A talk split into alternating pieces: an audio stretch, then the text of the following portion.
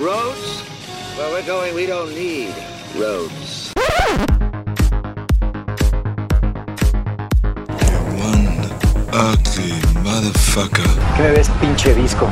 Dead or alive, you are coming with me. A mí las brujas no me dan miedo. A mí lo que me dan miedo son los hijos de puta. Get away from her, you bitch! Well, gentlemen, you had my curiosity, but now you have my attention. Hola, ¿qué tal amigos? Bienvenidos a Conexión Podcast número 29. Yo soy Rafael Rosales. Y yo soy Iván Belmont. Y antes de comenzar, quisiera mandar un enorme saludo a mi padre, que el día de hoy cumple años, 58 años, y que eh, pues le debo parte de mi afición al cine, pues porque él pagaba las entradas cuando yo era chiquito. Y a pesar de que a mi mamá no le gusta nada casi ir al cine, este, a mi papá sí mucho y él me inculcó ese amor por las películas de acción. Felicítalo, perro. Eso, eso iba, nada más que creí que eso decía otra cosa. No, pues muchas felicidades a tu papá también. Le mandas un, un abrazo de, de, mi parte. Eh, qué bueno que forma parte de tu relación con él esto de, del cine y pues ojalá y lo sigan compartiendo muchos años más. Y fíjate que lo hubiera llevado a ver John Wick. Siento que le hubiera gustado. ¿Todavía lo puedes llevar? Sí, todavía hay, hay tiempo. Yo creo que sí le voy a dar este, su, regalo. Pero bueno, pasando ahora sí con, con, la información. Esta semana tuvimos este, pues varias noticias, así que vamos a entrar de lleno. Y lo que sucede es que todo lo que fue esta semana pasada se estuvo llevando a cabo en Francia, en la ciudad de Cannes, el Festival Internacional de Cine, que es mundialmente conocido porque muchos directores ahí llevan sus películas, sobre todo mucho cine internacional, lo lleva a, este festival para darse a conocer y eh, muchos de los premiados, que el máximo galardón es la Palma de Oro, eh, terminan siendo fuertes contendientes ese año para mejor película extranjera en los Oscars y en los demás festivales, pues siempre dejan un muy buen sabor de boca, ¿no? Sí, seguro. Aparte de que muchas de las películas que son exhibidas en distintas categorías de este festival, por la buena relación que existe entre el Festival de Cine de Morelia y, precisamente Cannes, eh, muchas de ellas podemos apreciarlas en, el transcurso del año, precisamente cuando se lleva a cabo el Festival de Morelia en, en esa ciudad. Es correcto. Y precisamente este año el Festival Internacional de Cine de Cannes llamaba mucho la atención entre varias películas que tenían en, en, el marco, una en especial que al menos yo esperaba muchísimo, o espero muchísimo, que es Once Upon a Time in Hollywood, que es la última película, la novena de Quentin Tarantino, y que eh, cuenta con protagonistas como Leonardo DiCaprio, Brad Pitt y Margot Robbie, ¿no? Fue estrenada durante el festival y pues la crítica no la ha destrozado. Dice que está más o menos, pero que no es tampoco su mejor trabajo. Yo he leído que es uno de sus trabajos más atípicos, que como que cambia por completo su estilo, que efectivamente se aleja mucho del Tarantino que conocemos a pesar de que los diálogos siempre están presentes. Eh, una de las grandes críticas pues, fue la forma en la que manejó al personaje de Sharon Tate, interpretado por Margot Robbie. Eh, pero fuera de eso comentan que pues, es una película bastante disfrutable y que él mismo aclaró que era una especie de homenaje a, a, toda aquella época en la que él creció en Los Ángeles y que incluso él la consideraba una especie de Roma para sí mismo, debido a que es un homenaje precisamente a la ciudad de Los Ángeles y a toda esa época de, del cine en esa ciudad. Entonces, este, también lo que se dio a conocer es que con base en esos comentarios que él recibió en el festival, como tú bien me platicaste el otro día, probablemente él realice un corte adicional para darle más este, trasfondo a la historia, tal y como lo hizo con Bastardo sin Gloria. Ok. También es, muy importante también eh, recalcar que este año el Festival de Cannes, cada año eh, invitan a un director diferente, bueno, un grupo de, de, directores o gente del medio diferente para formar parte del jurado que preside eh, el programa. Y este año el presidente fue el señor Alejandro González Iñárritu, el cual eh, muchos tenían miedo, mucha crítica alrededor del mundo tenían miedo por su peculiar forma de ver el cine y pues por sus gustos, ¿no? Entonces decían que de entrada eso ya era un hándicap en contra de, la película de Tarantino. Además de, esta película, también llegaba fuerte eh, Pedro Almodóvar con su última película también, Dolor y Gloria, la cual vuelve a trabajar con Penélope Cruz, con Antonio Banderas. Y eh, también dicen que es una película muy personal, que hay mucho, eh, él, mismo ha admitido que hay mucho de sus pasajes eh, personales de cuando iba en una etapa peculiar de su carrera como cineasta, están impresos en, en esta película, la cual retrata a un personaje que es un cineasta que ha venido a menos, ¿no? Correcto. Y que de hecho cabe mencionar que Antonio Banderas se llevó el premio a Mejor Actor en el festival por este proyecto precisamente. Exacto, justamente para eso iba. Ya para cerrar esta parte de Cannes, eh, ¿te parece si rápido mencionamos nada más a los galardonados? Eh, ¿Quieres empezar con el premio más importante? Claro, la Palma de Oro, a diferencia de lo que muchos pensaban, que iba a ser Pedro Almodóvar, se la terminó llevando Bong Joon-ho por Parasite, que es la primera película coreana que, que gana en este certamen. Exacto. Incluso, fíjate que estaba leyendo que muchos la comparan en temática un poco con la ganadora del año pasado, que fue Shoplifters. Eh, sí, sí leí algo similar también. Ok, también el premio del Grand Prix se lo llevó a Atlantic de Matty Diop. Ajá. El premio del jurado pues, fue un empate entre Les Miserables de Lady Lie y Bucabro de Clever Mendoca Filio y Juliano Dornels. que dicen que Les Miserables hay que eh, darle seguimiento, ¿no? Que es una adaptación bastante, bastante interesante, ¿no? Sí, que es todo un, un drama muy interesante según estaba leyendo y pues eh, vi bastantes buenos comentarios. Eh, mejor actriz se lo llevó Emily Beecham eh, por Little Joe. Así es, el actor pues ya lo dijimos, Antonio Banderas. Y mejor director se lo llevaron Jean-Pierre y Luc Dardin por The Young Ahmed. Así es que ellos también estaban en la recta final para mejor película precisamente por ese proyecto, pero nada más se llevaron director. Eh, mejor guion pues se lo llevó Celine Sciamma por Portrait of a Lady on Fire. Y eh, hay un premio que se llama Mención Especial del Jurado y fue It Must Be a Heaven de Elia Suleiman. Así es. Y la famosa Cámara de Oro se la llevó Our Mothers de César Díaz. Y para cerrar, eh, la palma de oro a un cortometraje o el short film Palm d'Or fue para The Distance Between Us and the Sky. Correcto. Y eh, nada más ya para cerrar, la verdad es que eh, estas películas que mencionamos, hay que seguir la pista, generalmente son las, la columna vertebral de, de premiaciones durante todo el año, ya nada más faltan las producciones pues meramente hollywoodenses que, que- que terminan de, de enmarcar todo esto. Entonces, eh, pues no, hay que seguirles la pista.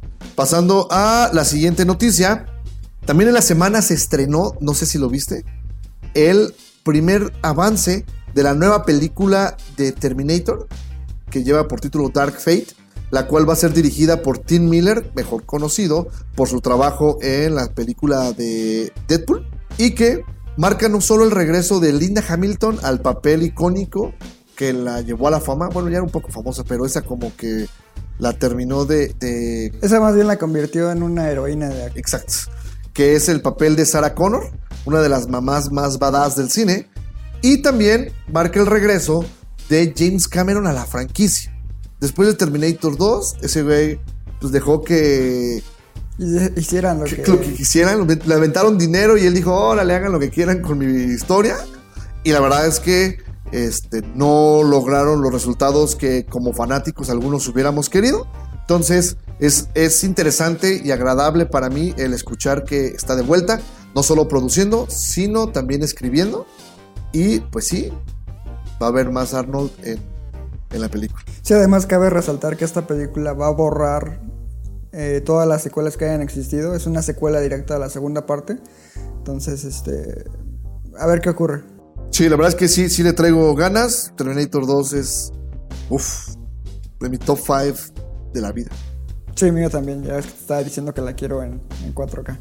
Bueno, la siguiente noticia pues es de sobre un director que ha ganado mucho renombre en los últimos años, precisamente porque se ha inmiscuido en proyectos mucho más eh, ambiciosos. Estamos hablando de Taika Waititi, director neozelandés, que tiene en sus manos uno de los proyectos más ambiciosos próximamente en el cine, el cual es básicamente la, adaptación de Akira a lo que es el cine. Eh, Está programado que su estreno sea para julio del 2021. y la película estaría siendo producida por la compañía que pertenece a Leonardo DiCaprio. Ya habíamos comentado Rafa y yo que este proyecto pues al menos en papel suena bien. Lo único que nos preocupa un poco es que Taika Waititi siendo un poco irreverente en sus guiones y le gusta el, exceso de humor, es, es algo que nos preocupa un poco debido a que la obra original de Akira pues es bastante sombría, digamos, ¿no? Claro. Sí, de hecho fue una de las obras que llegaron a, a enmarcar el cyberpunk en, en los noventas. Eh, cuenta con secuencias de acción increíbles. La verdad es que si quieren ver la, la obra original, tanto ahorita en tiendas departamentales pueden encontrar el, manga ori- original. Tengo entendido que son seis tomos. Y también pueden ver la película, que en su época fue la producción animada más costosa eh, en esos tiempos. Y, y la verdad es que increíble. La verdad es que. Ay, pueden encontrar en Netflix, tengo entendido. Sí. Yo, yo ahí la vi hace poco.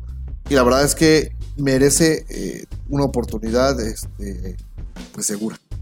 Sí, aparte, si les interesa el, el manga de Gatsuhiro Otomo, hay un box bien padre, no sé si lo has visto, que está creo que en Amazon, de la edición de 35 aniversario. Es una cajita así súper cool. Trae todos los tomos en pasta negra, además de un libro adicional y creo que la película. Órale. No, y de hecho, no, la película es incluso para un día hacer un especial, ¿no? Porque incluso el soundtrack es, fue muy reconocido en su época, porque toda la música fue hecha de manera orgánica. Entonces, eh, esta parte de los bambús chocando y está muy, muy bien realizada. La verdad es que es una obra eh, de arte, toda la película, y de hay que aceptarlo, no es muy accesible porque yo conozco gente que se le ha recomendado y fuera de las secuencias de acción, sí me han dicho así de qué, qué- qué chingados está pasando. Sí, es, es complicada, eh, no es fácil de digerir, pero vale mucho la pena. Es correcto. Y ya para cerrar la parte de las noticias, el rumor, recalco, es rumor, pero hemos estado revisando eh, y nos ha estado llegando información de que resulta que eh, Marvel Studios está estudiando la forma de incluir ya sea al personaje de Deadpool en Spider-Man eh, 3 o al personaje de Venom interpretado por Tom Hardy. Eh, es una noticia interesante, pero a la vez peligrosa, quiero decir, para, para el personaje. Sobre todo Deadpool, a mí, tú sabes que no me agrada del todo su humor y no sé cómo rompería el estilo que ya tienen con las películas de Spider-Man. Con Venom no me desagradaría tanto porque no hay que engañarnos. Tú y yo sabemos hacia dónde quieren ir y la verdad es que me llama muchísimo la atención ver qué pueden hacer. Con Maximum Carnage, ¿no? Es correcto. No, y aparte también yo estaba leyendo que igual están estudiando la posibilidad de que con esto de que ya hay multiversos y la onda, usar en, en alguna película de Spider-Man a todos los actores que han interpretado a Spider-Man. En este caso, que Tobey Maguire haga su aparición con su versión de... de Spider-Man. y que también utilicen a Andrew Andrew Garfield, con su versión y que los tres se unan para enfrentarse a los seis siniestros. ¡A la madre! Esa, esa fue la que yo leí el rumor, entonces este... Espérame, vamos a hacer un corte en el podcast. Voy a marcarle a Kevin Feige para echar- darle una idea, güey. No, estaría bien chingón. O sea, im- imagínate que le estén partiendo la madre a este chico, ¿cómo se llama? Al nuevo. A Tom Holland. Ándale, que le estén dando la madre y que de repente aparezca Toby Maguire a hacerle el paro. Sí, y, y que incluso yo, o sea, hay muchísima especulación al- alrededor. La verdad es que después de Avengers ya todo mundo está creando su versión de qué es lo que va a seguir, ¿no? Pero sí, yo también había escuchado algo de esta versión, incluso he escuchado que van a hacer el cambio a, a este chico latino, ¿cómo se llama? Miles Morales. A Miles Morales, que es el de Spider-Verse, Ajá. para poder ya regresarle como los derechos del Spider-Man A Sony, o- ¿no? a Sony y quedarse con su versión de Spider-Man nueva. Pero hay muchísimo, este... Lo que sí sabía yo es que cuando le compraron los derechos, bueno, le obtuvieron los derechos de Sony, siempre le vendieron que la tercera iba a ir encaminada hacia los seis siniestros. Sí, ellos querían hacer eso, entonces puede ser una opción interesante. Pues con Misterio, ¿ya cuántos irían? Ya apareció Shocker, ya apareció el buitre, ya apareció el Escorpión. escorpión y ya va Misterio. Ya nada más les falta el Doc Ock y creo que Electro era de los originales. Porque el Duende Verde fue hasta después. Rhino tampoco, ¿no? Rhino también no me acuerdo si es de los... Bueno, pues te digo, es un rumor. Ahí está al aire. De hecho, también se rumorea que, que quisieran contratar a Sam Raimi para ese proyecto en específico. Marvel haciéndolo bien como siempre, güey. Ok, ahora vamos a pasar a las películas que vimos en dos semanas. Les explico por qué en dos semanas. Precisamente fue porque sí hubo capítulo la semana pasada. No lo hemos lanzado porque estamos puliéndolo. Porque precisamente hablamos, hicimos un capítulo especial sobre Game of Thrones. Como saben, pues fue un fenómeno a nivel mundial, un, un fenómeno eh, televisivo, de entretenimiento. Entonces necesitaba de un capítulo especial para hablarlo. Y como saben, yo no soy el experto para, para poder eh, comentarles. Entonces, Iván y invitamos por ahí un par de, personas que ya las irán, las descubrirán en ese capítulo especial que estaremos lanzando más adelante en la semana. Y primero vamos a hablar de eh, una película francesa llamada Daga en el Corazón, que tra- trajo obviamente Cinepolis a través de sus salas de cine de arte. La temática es un poco, ¿cómo lo digo? Sin ser, este, ¿cómo se dice? Panista. Pues trata lo que es eh, todo este onda de- del cine pornográfico gay. Yo entiendo que probablemente en México muchas personas se puedan sentir incómodas por esta temática. A mí en lo personal no me podría importar menos. A Rafa tampoco.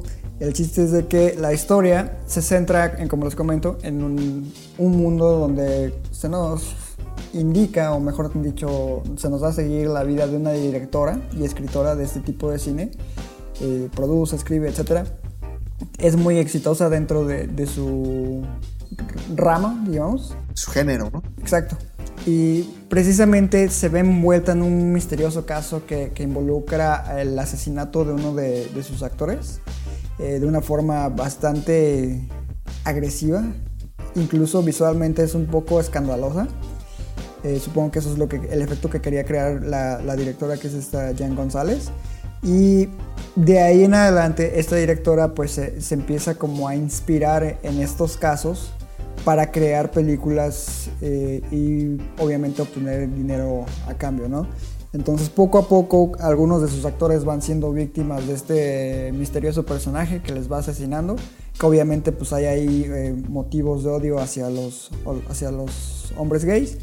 Y la historia pues resulta muy interesante porque es una especie de, de cine de serie B, eh, es muy, muy visual, tiene una banda sonora muy padre a cargo de M83.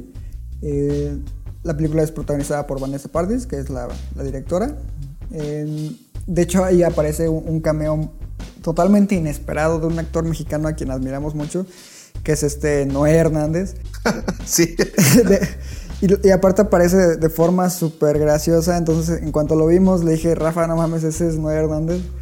Y pues ya de ahí en adelante, cada vez que le aparecía, pues robaba cámara. Y sí, fíjate, sí, su personaje pues es, es, un gran actor. La verdad es que lo hemos visto en diferentes papeles y lo hace muy bien.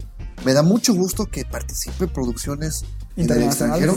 Y, y, y, la verdad es que es cierto, cada vez que salía su personaje, sí robaba cuadro. Sí, no sé si es tanto por su capacidad histriónica. El personaje era peculiar. ¿eh? Porque, porque sí, es, es muy peculiar su, su, caracterización del personaje.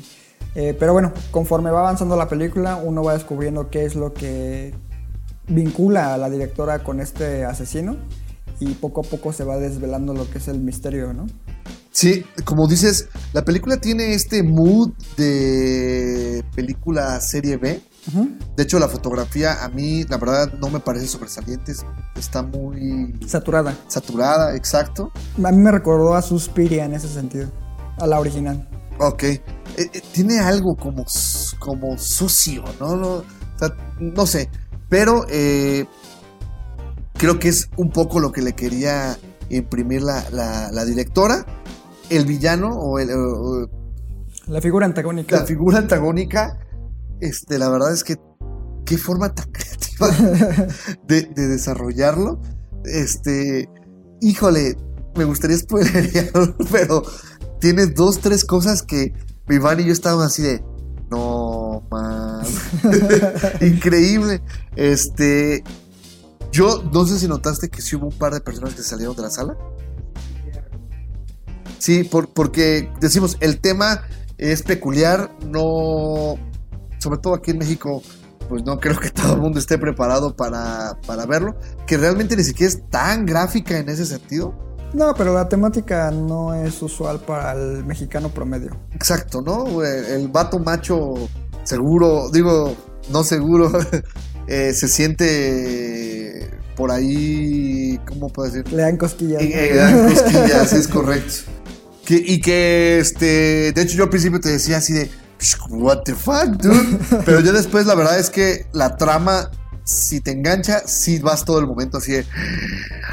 Y todos los personajes, la verdad es que a mí me parecieron, este, sí un poco exagerados, pero creo que era la idea. Sobre todo el asistente de producción, increíble su, su actuación, este, cada línea y cada cosa que hacía dentro de la película, híjole, creo que era un goce verlo. Sí, totalmente estoy de acuerdo con ese personaje. Eh, como dices, cada uno tiene como características muy peculiares. Y al final, pues, igual no es una película realmente destacable, pero que sí vale mucho la pena darle una chicada en cuanto tengan oportunidad. No importa si es en cine o en video, donde ustedes la puedan ver, pues está bastante interesante. Sí, es correcto. Ok, ahora vamos a pasar a una película alemana. Va siendo muy, muy internacionales, vato. Eh, una película alemana que estuvo causando pues cierto el año pasado durante su estreno y se llama El fin de los tiempos. Y eh, sí, tiene un nombre, pues como te digo, ¿Común? pues sí com- común, pero sobre todo este me recuerda mucho a la película de Arnold Schwarzenegger de, de- en los 2000 donde se enfrentaba acá al, al diablo. ¿Nunca la viste? Ah, la de Día Final. Ajá. También por ahí, uno de, ya sabes, te encuentras en el tianguis de El fin de los tiempos y el árbol acá. Pero bueno, esta película, El fin de los tiempos, como se llamó aquí, o como se llama en su, en su país natal, que es Inside. Ok. Sí, hice bien mi acento alemán.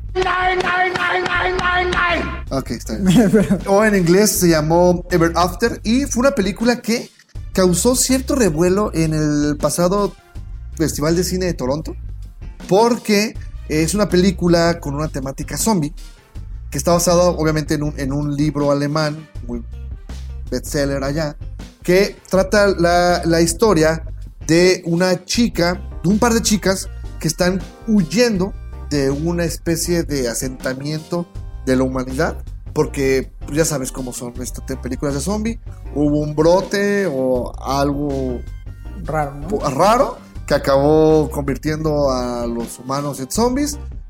Se volcó acá la humanidad, este, huyeron, algunos sobrevivieron, crearon colonias, están así aislados, tienen su sistema de sobrevivencia y la película eh, inicia cuando se encuentran estas dos chicas, Vivi y Eva. Las dos tienen traumas. Las dos, por unas razones muy personales, desean huir de este asentamiento e ir a otro. Y la película retrata todo lo que pasan en el inter del punto A al punto B. ¿Correcto?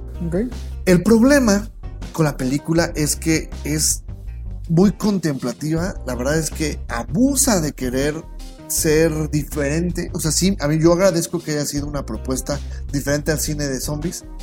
Y acá, la verdad es que los zombies son como un pretextito. Sí los ves a, a cámara por momentos, pero más es ver a los personajes enfrentando sus, demonios internos, eh, peleándose entre ellas. Luego por ahí hay un personaje que, híjole, yo decía, y no te explican nunca su origen ni el por qué está así. Entonces te va rompiendo mucho la, la- trama.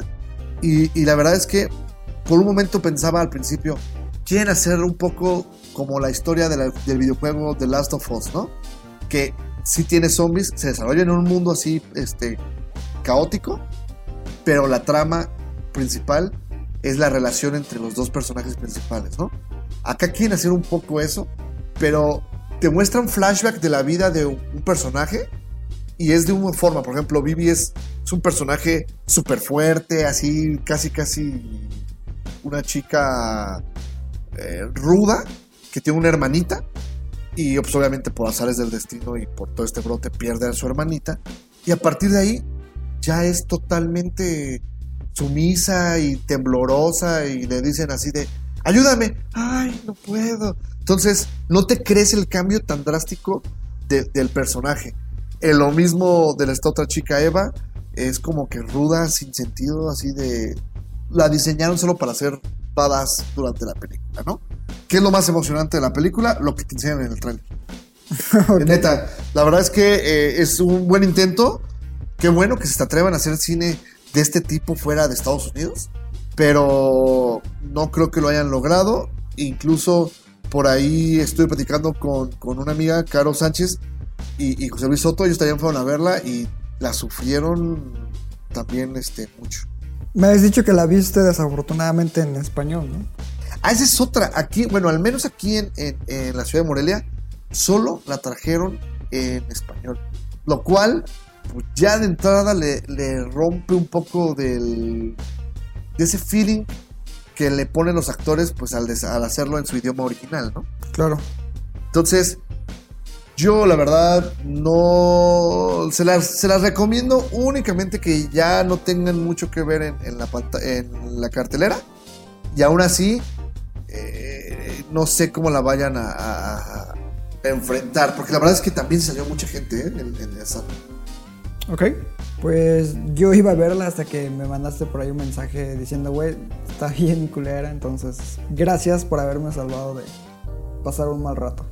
Y fíjate que, que la directora Carolina Helsgard no es mala, es su segunda película y, y la verdad su primer trabajo es bastante interesante. Es una película alemana que también en el Toronto Film Festival hace años causó algo de furor, no sé si la escucha, se llama Wanja.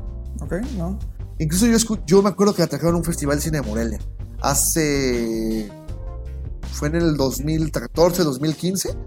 Y, y también obtuvo por ahí premios en, en el Festival de Cine de Berlín. Ahora, pues, qué mal que no repitió el éxito, ¿no? Sí, qué lástima. La verdad es que muchas veces lo- nos lo han dicho, ¿no? Aquí, eh, directores que hemos entrevistado, que lo difícil no es hacer la primera, sino No, la segunda. la segunda. Es correcto. Y bueno, vamos a pasar ahora a eh, una película que yo sí esperaba, me llamaba mucho la atención, no sé tú, y se llama Brightburn. Brightburn es una película que nos la anunciaron como una película en la que estaba inmiscuido James Gunn, que es el director de las películas de eh, Guardianes de la Galaxia. Y pues sí, tienen razón, sí está inmiscuido, pero no solo él, sino casi casi toda su, su Su árbol- familia. Su árbol, su árbol genealógico. Porque está escrita por su hermano y por un primo, Brian Gunn y Mark Gunn. Y aparte, eh, él la produce y se la dieron a dirigir a un director llamado David Yarovsky. ¿Sí lo dije bien? David Yarovesky, el cual ha trabajado con ellos en proyectitos chiquitos, en cortometrajes, pero él es como que de este grupito el que se carga más hacia las películas de, de horror, ¿no? La premisa de Brightburn era muy interesante, no sé si quieras eh, decirnos más o menos de qué iba. Pues básicamente te maneja la idea de, de hecho, desde el tráiler, qué pasaría si Superman fuera un villano, ¿no? Entonces, esa es como la idea central de la película. El filme, pues, se enfoca en un niño que, igual que Superman, llega a la Tierra y en lugar de pues, ser un, un superhéroe, como lo marca la regla general, se convierte en, en un villano en toda la extensión de la palabra. Y pues vemos cómo acosa a una serie de personajes haciéndoles sufrir, haciendo uso de todas las habilidades que tiene a su disposición. Entre los que destacan una pareja que es protagonizada por Elizabeth Banks y David Denman. Eh, el niño, pues ahí, ahora sí que les, les hace pasar un, un mal rato, ¿no? Sí, eh, Elizabeth Banks y David Denham interpretan a Tori y Kyle Breyer, que son los padres, ¿no? Por ahí te dan un poco de contexto de que no podían tener hijos o estaban intentándolo. Y una noche, igual como le pasó a Marta y a Jonathan, Jonathan Kent, este, de Jonathan y, Marta, pues llega ahí una cápsula y pues casualmente adentro trae un bebé, ¿no? Esto no se ve para evitar gastar recursos en, en eso. Ya nada más vemos cómo pues, adoptaron al niño, cómo va creciendo.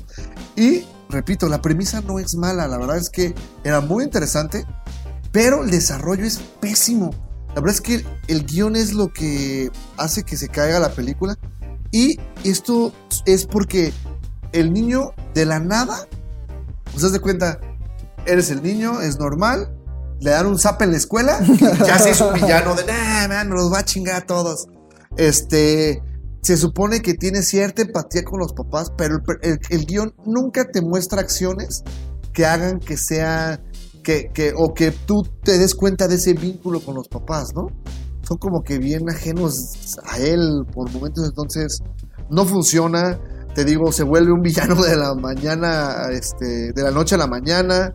Eh, no le pasan situaciones que digas así como de, ay, güey, está traumatizado. Pues la neta, con eso tiene resentimiento a, a la, a la humanidad. Y para querer justificarlo, por ahí te meten un, un giro que la verdad se ve súper metido a fuerzas. También al final, este, su disque debilidad también se ve súper, súper este, metida a fuerzas. Y la verdad es que desde que empieza, o mejor dicho, desde que empieza a volverse malo, tú ya sabes hacia dónde va la película. Ok. ¿Te parece que es una especie de mezcla entre, precisamente, bueno, obviamente Superman por todas las referencias, pero como si la hubieran mezclado con aquella película que interpretan Elijah Wood y Macaulay Culkin? No, no, no, porque en aquella época, ándale, haz de cuenta, si hubieran hecho que, porque Macaulay Culkin en aquella película que se llama El, el Ángel de la Muerte, ¿no? Bueno, así se llama en México, pero creo que el título original es El Buen Hijo o algo así. bueno, era un cabrón el pinche Macaulay Culkin, o sea, era en verdad maldoso. Era un psicópata. Entonces lo odiabas, o sea, yo me acuerdo que eh, cuando estaba morro, pues venía de ver mi pobre angelito, una película con este güey, mi mamá, ay, sí, me la renta, y yo, oye, este güey, ¿qué, güey, ¿qué onda, no? Este, y la verdad es que te caía gordo el, morrillo. Es- entonces, acá no, nunca pasa eso, o sea, nunca hacen algo que le- te caiga mal el personaje, nada más lo estás viendo actuar, y a, a mí me parece que fue un- una buena premisa, pero no supieron darle el, el desarrollo. Ok. Y pues obviamente para todos los que son fans de- del cine, no solo de superhéroes, sino de horror, etcétera, por ahí he leído que tiene muchas referencias a películas clásicas. Sí. Puede, puede ser otra opción a- para verla, ¿no? Sí, sí tiene un, este, sabes que también trata al espectador como menso, o sea, trae, trae mucho scare jump. Entonces, vale, la verdad es que no tampoco es una gran película. Yo les sugiero que también la piensen un par de veces antes de, de darle una, una checada. Eso sí, la máscara está bien padre. No creo que vaya a ser de las favoritas de Halloween, porque seguramente va a ser It, otra vez, el pinche Pennywise. No, no, no, no. Chucky. ¿Tú crees que Chucky? Puede que sea que No sí. se ve bien culero, güey, güey. Fíjate, nada más nota. Estaba platicando con un sobrinito y me dice, ¿ya viste el nuevo Chucky? Y yo, sí. Le hace, se ve bien chafa, hace, se ve más padre el de la película viejita. Y ¿ya viste la viejita? Dice, sí, sí me gustó. Hago, y la nueva que es como, no, se ve bien chafa. Así, Fíjate, para que un niño ya de, ¿cuántos años tiene? 11 años, te diga, chale, es porque algo está mal, güey. No, yo no creo que Chucky, yo creo que Pennywise. Puede ser. Fíjate que sí. Puede ser que sí. Al rato hasta el genio, ¿no? De Aladdin. Hay que ir viendo, hay que ir viendo. Eh, ok, ahora vamos a dejar descansar un poquito las películas para dejarlo mejor al último. ¿Y qué te parece si platicamos de una serie que me dices que has estado dándole una revisada y que está bastante interesante? Así eh, la serie en cuestión se llama Fleabag, está disponible a través de la plataforma de Amazon Prime. Es una comedia con tintes dramáticos que se ubica en Londres. Es ahora sí que escrita, actuada y producida por Phoebe Waller-Bridge, una actriz bastante famosa en, lo que es eh, Gran Bretaña. Este, esta serie nació originalmente como una obra de teatro en el 2013 Y la idea fue creciendo hasta que se convirtió precisamente en una serie. ¿Por qué es tan llamativa su segunda temporada? Porque es la que acaban de estrenar, la segunda temporada. Cada temporada cuenta solamente de 6 episodios y a diferencia de muchas series, su duración ronda entre los 20 y 26 minutos. Realmente son capítulos muy cortos y lo cual le ayuda de gran manera en desarrollar lo que son sus conflictos. En esta serie pues conocemos a un, personaje eh, interpretado precisamente por, por Phoebe Waller-Bridge, a la que llaman Fleabag.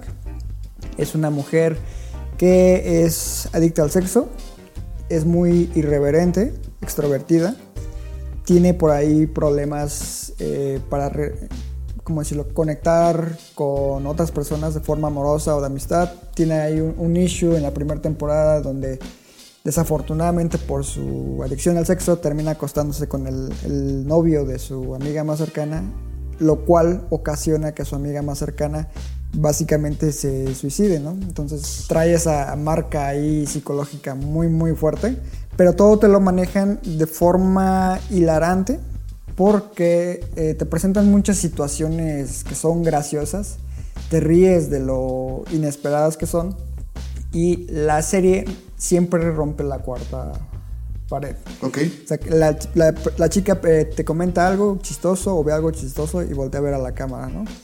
Pero no se siente forzado, es parte como de su personalidad. Ok. Y en esta segunda temporada, tan solo con el primer episodio, supera por completo, en todos los sentidos, a la primera en su totalidad. La verdad es que está muy bien escrita, está muy bien actuada. Cuenta con actores de gran renombre. Por- para empezar, tiene a Olivia Colman, que recientemente ganó el, el Oscar. Oscar. Es uno de los personajes más odiosos de, de la serie. Interpreta lo que viene siendo su madrina, que está saliendo con su papá. Eh, sale Papá es Bill Patterson. Exacto. También Brett Galman, eh, que es eh, Martin, el, el cuñado, digamos. Sale en esta segunda temporada Andrew Scott, que interpreta a un, a un sacerdote. Él es mundialmente conocido por su papel de Moriarty en la serie de Sherlock. Ok. También sale por ahí en, en un capítulo Christine Scott Thomas, que es una actriz muy reconocida.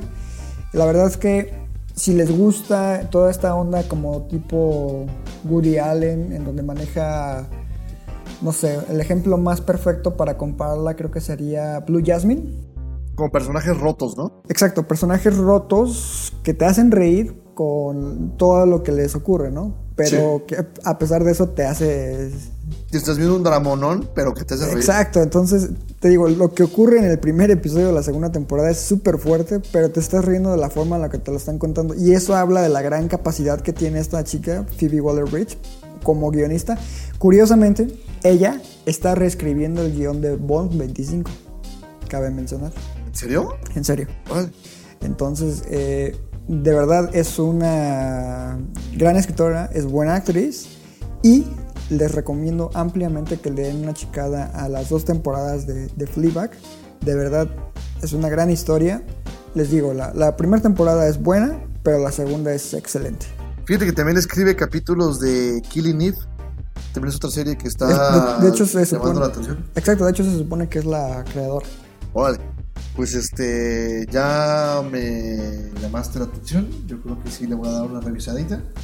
Y este, ya estaremos intercambiando por ahí comentarios, ¿no? Sí, seguro. De verdad no te vas a arrepentir de verla. Ok. Y ahora vamos a pasar entonces a nuestra película de la semana pasada. que fue John Wick Parabellum. Ok, John Wick Chapter 3 Parabellum. Que eh, es esta película dirigida por. No me sé el nombre, es un nombre ruso. Chad Stahelski. Chad Stahelski. Y que le ha regresado la gloria al buen Keanu Reeves. Pero yo creo que nunca la perdió. Más bien estuvo alejado, ¿no? De este tipo de cine sí. Sí, porque hizo más películas este, indies. Así es. Sí, bueno, pues Keanu Reeves, la verdad es que es- saltó a la fama, fue un héroe de acción en los 90, con películas como eh, Speed. Luego, bueno, en la primera de Speed, porque la segunda ya no salió. Luego tuvo por ahí películas, pues, de medio pelo, más o menos. Este, ah, Point Break. Clásico del La, cine la de- original con este Patrick Swayze. así es. Y también, pues obviamente, así la saga que lo consagró es The Matrix, donde interpreta a Neo y lo hizo increíble el papel para el que él fue hecho. Bueno, resulta que eh, en los años, en el 2014, lo, lo llaman, precisamente eh, Charles, Charles fue su doble de acción en Matrix, ¿sabías? no, pero- Él era su doble de acción. Él empezó precisamente como doble de acción, luego empezó a ser coreógrafo de secuencias de acción y pues un día dijo, pues si tengo la experiencia, ya tengo un rato estando detrás de producciones, voy a aventarme a hacer este una película y precisamente debuta con John Wick, que es esta película que, que de hecho pueden encontrar en Netflix, se llama Otro Día para Morir, aunque su título original es John Wick, sobre un asesino retirado, el cual se, se retira por amor y después de ciertas circunstancias lo obligan a regresar a esta vida y pues la primera parte hace un matadero, ¿no? Luego, dos años después, nos se estrena lo que fue la... Tres años después, después perdón, se estrena eh, John Wick 2, que igual fue un matadero. Pero no estuvo tan a la altura de la primera. Lo que sí, ya lo habíamos platicado, estuvo muy bien desarrollado. Fue este universo alrededor del personaje que eh, fue esta como mm, organización de asesinos, ¿no? Sí que te va a conocer más cómo funciona su mundo, ¿no? Es correcto. Esta tercera parte inicia exactamente después de la segunda, tan solo unos minutos después, y es perfectamente ya la conjugación entre personaje y este universo que crearon. Y eh, la película inicia con un John Wick huyendo porque va a ser excomunicado o va a salir de, la, de esta organización, por lo tanto su cabeza va a tener precio y a toda costa él lo que va a buscar es encontrar una forma de regresar a ser parte de esta organización Para salvar su vida. para salvar su vida, es correcto. A partir de ahí, no hay nada más que decirles que prepárense para 2 horas 20 minutos de putazos, balazos, cuchillazos, patadas de caballo, eh, Choques con moto. choques, mordidas de perros. No, hombre, o sea, es una película de acción desde el minuto uno hasta el último minuto de la película. Son secuencias de acción, eso sí, el director lo sabe, sabe que no tiene un guion este, tan redondo y prefiere explotarlo en las cuestiones eh, coreográficas en las secuencias de acción. Pero creo que, creo que precisamente por eso funciona tan bien. Porque a diferencia de la segunda parte que quiso ser como más ambiciosa y falló en cierta forma, aquí regresa a lo que hizo grande a John Wick 1. Tener una historia sencilla, pero repleta de buenas escenas de acción. Y aquí, la- obviamente por el presupuesto y lo que quieras, pues es mucho más espectacular visualmente en ese sentido. Eh, cada una de las secuencias de acción sí te deja básicamente boquiabierto de la capacidad de coreografía, todo, todo, todo. O sea, el diseño sonoro, etc. Lo que sí me hizo mucho ruido es que a diferencia de las dos anteriores, esta tiene mucho más humor. Y no es que esté en contra del humor, repito. Pero la forma en que es introducido se siente ajeno a este universo que ya nos habían presentado. Exacto. Sí, ese es un gran problema que yo también quería comentarte. El humor rompe mucho con, con lo que ya habían logrado en las otras. Porque si, si es un personaje serio, sí hay pequeños gags, pero muy Sutiles. i- e irónicos. En cambio acá ya eso, o sea, el chiste así de eh, somos tus fans. Y eso, y eso no estoy spoilereando porque pues tendrán que encontrar en qué parte va, ¿no? Pero sí, no, no funciona para mi gusto este estilo que le quiso incluir. No, y aparte funcionan como una especie de Deus Ex Máquina, porque esas- está a punto de ser ahora sí ya derrotado, pero no, somos fans. Exacto, ¿no? Incluso es de los únicos que no mata. O sea, se chinga medio mundo menos esos dos güeyes. Que son los que le pusieron una putiza.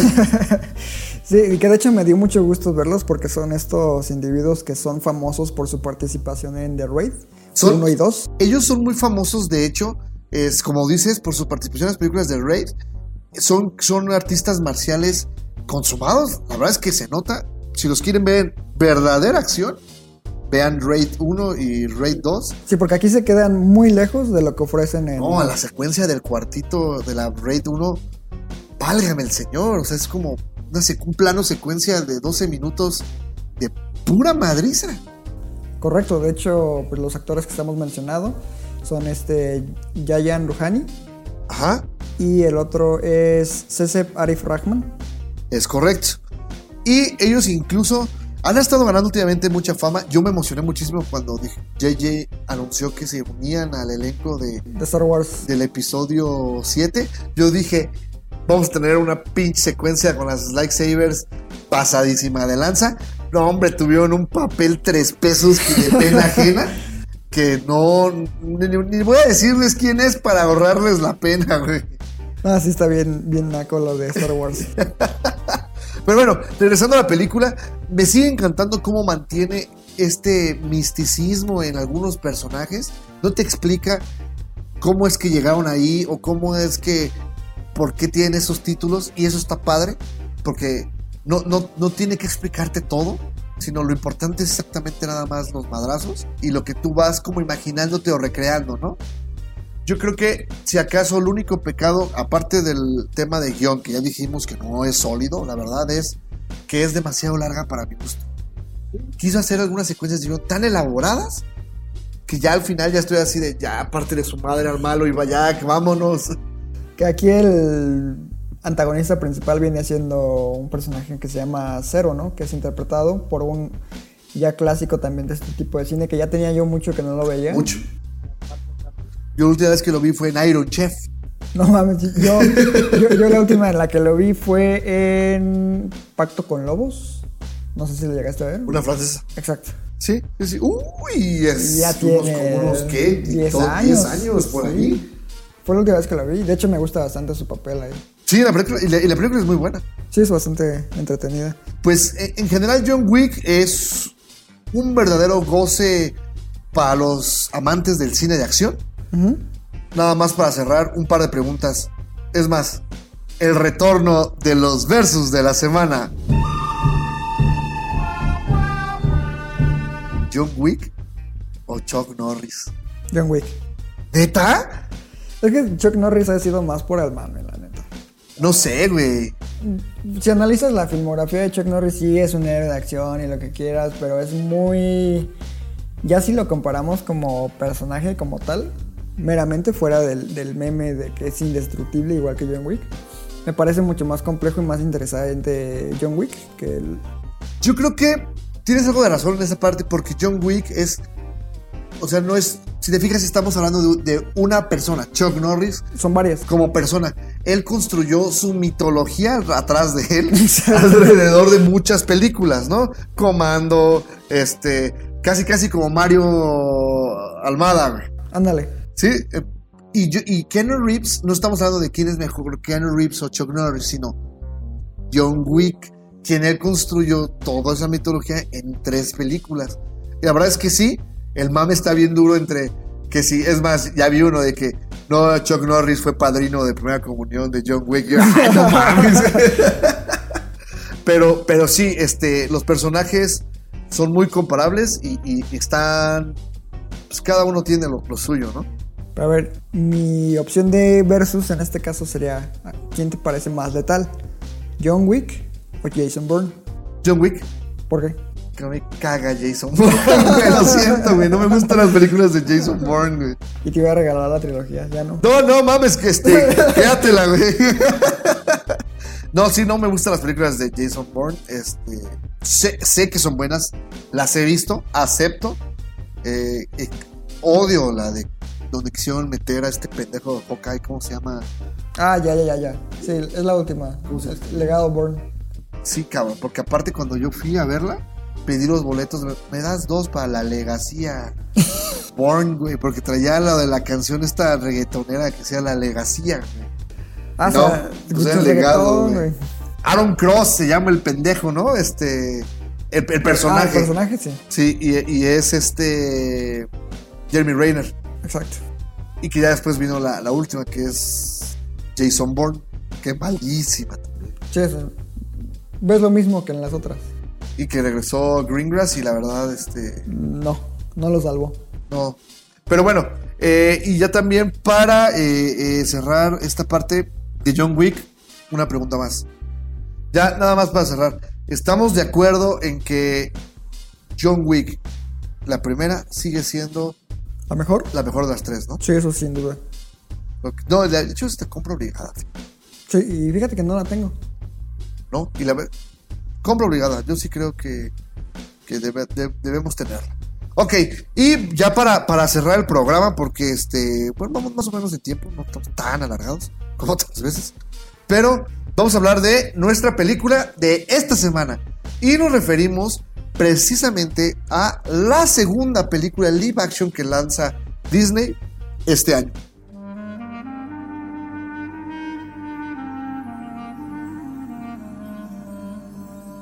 Oh, imagine a land. It's a faraway place where the caravan camels roam. Y nos referimos precisamente a Aladdin.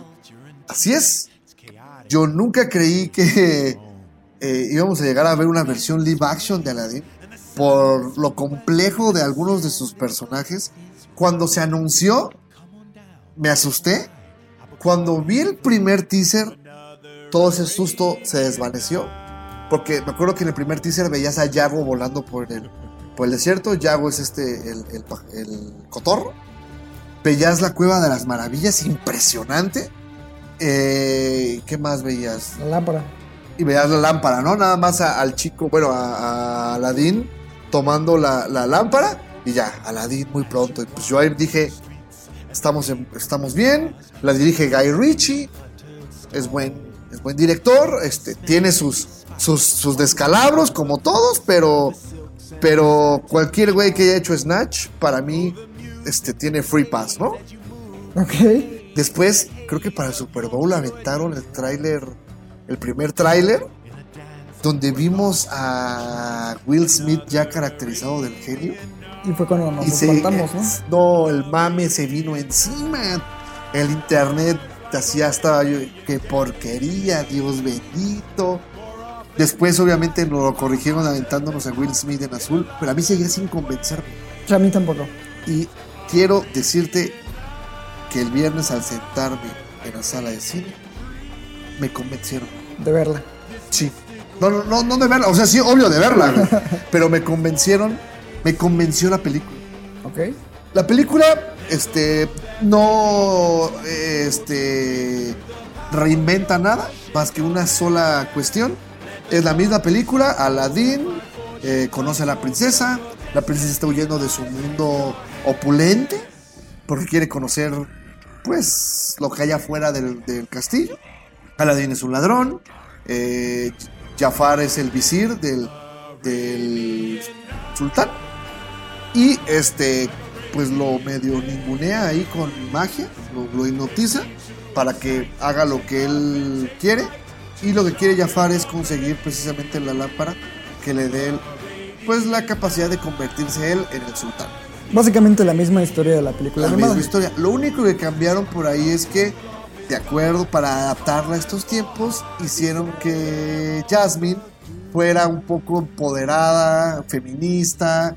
Este, hay una canción original de ella donde dice, no me voy a quedar sin palabras, le voy a decir a este güey que vale madre. Pero obviamente Lenguaje le- Disney. Letra Disney de este libre soy, libre soy, yo le voy a decir a este perro que yo puedo ser lo que quiera, ¿no? Eh, ok, yo se la compré.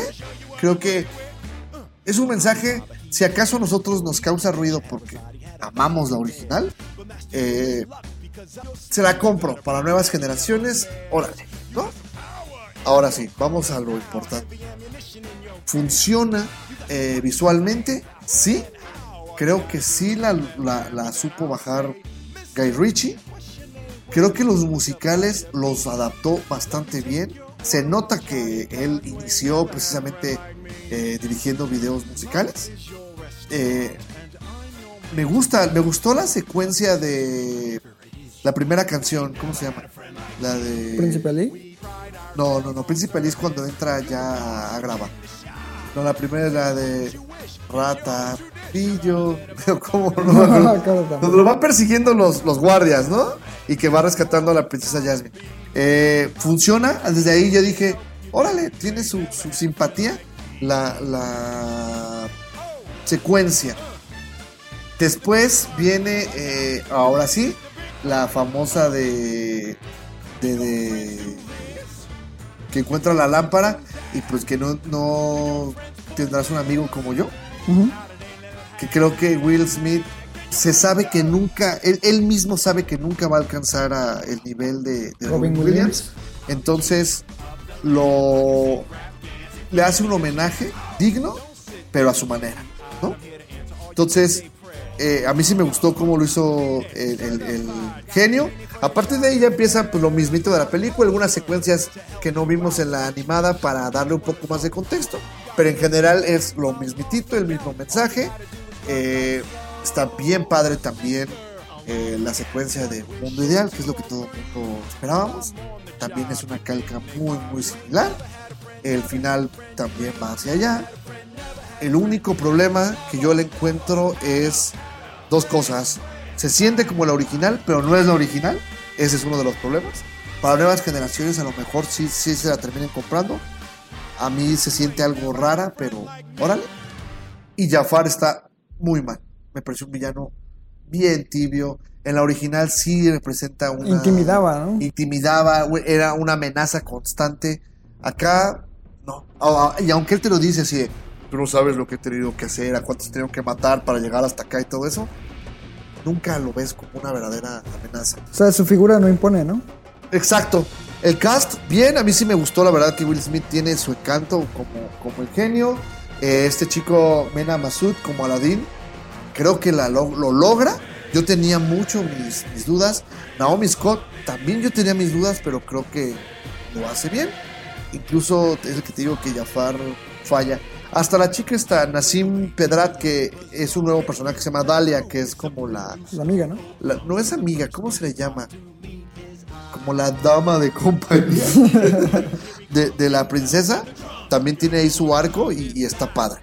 En general, es una película que creo que van a disfrutar las nuevas generaciones. Y las viejas la van a, le- o sea, la van a aceptar por, por la nostalgia. Bueno, algo a destacar creo que es que esta Naomi Scott, que interpreta a Jasmine, es la segunda ocasión en que se ve inmiscuida en personajes icónicos de nuestra infancia, ¿Correcto? siendo el anterior esta Kimberly Kimberly los Power Rangers. Power Rangers. Es correcto. Entonces, eso, eso me llama mucho la atención. Yo creo que esta chica eh, tiene futuro, ahí la lleva, eh, está eligiendo, creo que inteligentemente sus, papeles, porque está escogiendo películas muy mainstream. Nada más necesita así pulir algunos detalles en, su actuación y a lo mejor en un futuro podemos estar hablando de una estrella más, más grande. La verdad es que el chico este Menan, yo no le veo que vaya a seguir, se quede en este, igual que Jafar. Quién sabe, eh? puede ser que Mena sí agarre vuelo. Jafar, por lo que he leído, la, la verdad es que, que no. Sí, pero la verdad es que Rafael Rosales la recomienda. Y créeme, yo lo hablamos contigo aquí varias veces. Muchísimo miedo me daba la película. Y salí satisfecho. No contento, pero satisfecho. Ok, bueno, pues ya saben chicos, si tienen dudas, creo que Rafa ya se las acaba de resolver. Sí, vayan a verla. Está, está, está bien. La verdad es que se disfruta. Y pues bueno, eh, siempre sí tuvimos bastantito material. Es que también ya tenemos dos semanas, ¿no? Bueno, una semana sin grabar. Para cerrar, les agradecemos como cada semana un gran, gran, gran saludo a nuestro amigo Josafat, que por aquí estuvo también hace 15 días en, en la ciudad de Morelia. Tuvimos ahí la oportunidad de, de platicar con él y, y recordar viejos tiempos y estar ahí, este, pues comentando sobre las películas, o mucho Avengers, mucho Volver al Futuro Y mucho bullying. y, y mucho bullying que decía que yo le hacía. No es cierto, yo no me acuerdo. Eh, un saludo a él, a su señora y a su nena. Ah, qué envidia ese güey. Y la foto que tiene con Stan Lee. A la madre. Que le costó el- casi, casi un riñón, ¿no? Ya sé, güey, pero bien. Dinero bien invertido, amigo. Y pues un saludo a nuestros seguidores habituales, a Agustín, a Suriel, a Alejandra, a José Luis, al Jera, al Chupete, al Doctor Cinema, Miguel, Azarif. al otro Miguel. pues ya tenemos ahí un, un- un pequeño grupo de, de- de fans. Y bueno, pues nada más recordarles que las reseñas de estas películas poco a poco van apareciendo en nuestro sitio que es conexión.com.mx. Y durante la semana más información en nuestras redes sociales que cuáles son, Iván? Conexión MX en Twitter e Instagram y Facebook es Conexión Cine. Conexiones con K. Es correcto. Y este ya estamos preparando nuevas sorpresas, así que estén por ahí eh, atentos. Ya les estaremos dando más noticias.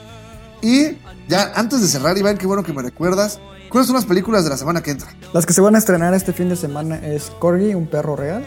Ah, Que esa te va a tocar a ti. No, no, no, no, güey. Porque a mí me va a tocar ver eh, El Portal del Más Allá. ¿Qué es eso, güey? Es la nueva película de Nicolas Cage. Doctor Cinema. Eh, ya por fin llega lo que es X-Men Dark Phoenix. Este, yo creo que va a ser la última película de X-Men. Patadón en los güeyes. Llega una que nosotros disfrutamos mucho el pasado Festival de Cine de Morelia, la última locura de la señora Darling con Catherine Deneuve. Bien, bien, bien. Buena película. buena. Llega eh, Solteras con Cassandra Shangirotti, que le han estado haciendo mucho ruido. Siempre cuando tuvieras Cory y un perro real. No, mejor llevo solteras. No. ya quedó grabado. Y esos son los, los estrenos de este film. Güey, no va a haber Cory, no mames. ¿Eh? No va a haber Cory, guácala, güey. Que aparte del estreno en México te dejan llevar a tu perrito. Qué lata. No soy. O sea, me gustan los perros, pero no. O sea, ver una película con ellos, no.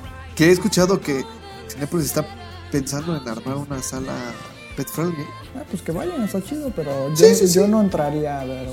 Claro, pues es como no vas a la de Juniors. Exacto, o sea, no. Que bueno, si tú quisieras entrar sol- solo a la de Juniors, este, creo que ni te dejan, ¿verdad?